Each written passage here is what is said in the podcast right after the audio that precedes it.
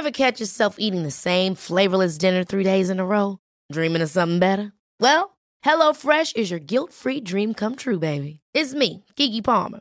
Let's wake up those taste buds with hot, juicy pecan-crusted chicken or garlic butter shrimp scampi. Mm. Hello Fresh. Stop dreaming of all the delicious possibilities and dig in at HelloFresh.com. Let's get this dinner party started.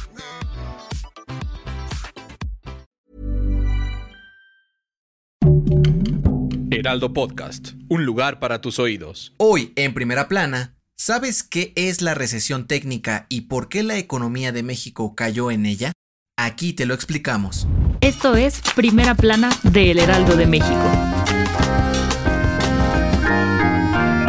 De acuerdo con el Instituto Nacional de Estadística y Geografía, INEGI, durante el último trimestre del 2021, la economía de México tuvo una caída de 0.1%, lo cual pone al Producto Interno Bruto en una recesión técnica. Cabe recordar que en el tercer trimestre del año pasado el PIB cayó 0.4%. Cuando en dos trimestres consecutivos se reportan caídas, significa que hay una recesión técnica. El Producto Interno Bruto o PIB es el valor total de los bienes y servicios finales producidos en México durante un tiempo definido. El concepto de recesión técnica es utilizado para describir un estancamiento o caída generalizada de la actividad económica en el país. El subgobernador del Banco de México, Jonathan Helt, aseguró que la caída del PIB nacional puede extenderse hasta el primer trimestre del 2022, pero que es muy temprano para confirmar que el país está en recesión, pues hay sectores que continúan creciendo. Según el INEGI, las actividades terciarias como la hotelería, transporte y servicios financieros fueron las más afectadas al cierre del 2021, con una caída del 0.7%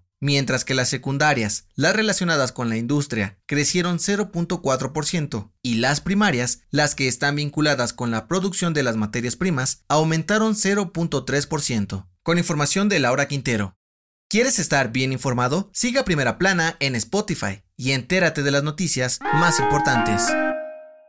En entrevista exclusiva para el Heraldo de México, la titular de la Secretaría de Economía, Tatiana Cloutier, dio a conocer que prevén que los precios de los productos de la canasta básica bajen en los próximos cuatro o cinco meses. Según la secretaria, el alza de los precios del limón y el pollo se debe a que ha bajado su producción, lo cual ha provocado escasez en los últimos meses. Sin embargo, aseguró que esperan que estos problemas se resuelvan pronto. Además, comentó que el aumento del precio del limón está ligado a la violencia y presencia de grupos armados en los estados donde se produce, por lo que las autoridades de seguridad están trabajando para quitarles el control de los cultivos. En este sentido, dijo que unirán esfuerzos con otras dependencias para garantizar mejores precios en todos los productos y así no afectar la economía de las familias mexicanas. Con información de Verónica Reynolds.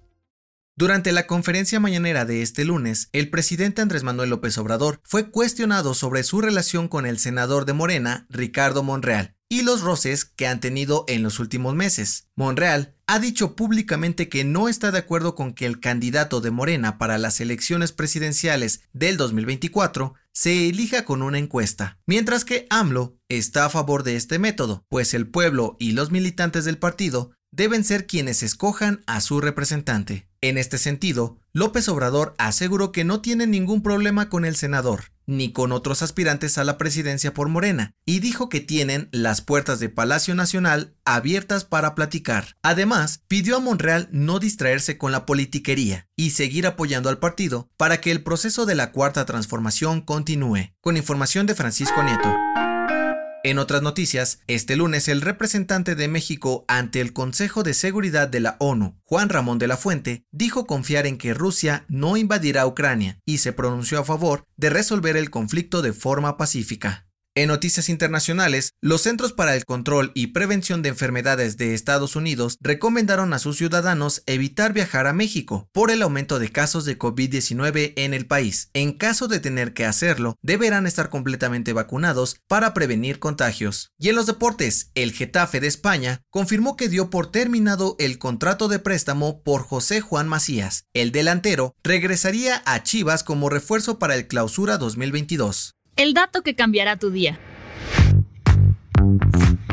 ¿Sabes por qué se nos antojan cosas dulces cuando estamos tristes? De acuerdo con investigadores de neurociencia de la UNAM, esto se debe a que las emociones afectan nuestra percepción de los sabores y antojos. Cuando estamos felices, percibimos los sabores agradables, como el dulce, con mayor intensidad, mientras que cuando estamos tristes, el ácido o el amargo destacan más. Para compensarlo, nuestro cerebro nos hace buscar alimentos con azúcar. Por ello, en días en los que nos sentimos algo bajoneados, preferimos comer postres.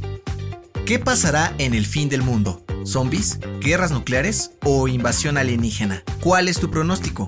Escucha el nuevo episodio del podcast Preguntas Tontas para Todos, donde Fergay y Nuria Ocampo responderán esta y otras preguntas que te dan pena preguntar. Yo soy José Mata y te espero en la próxima.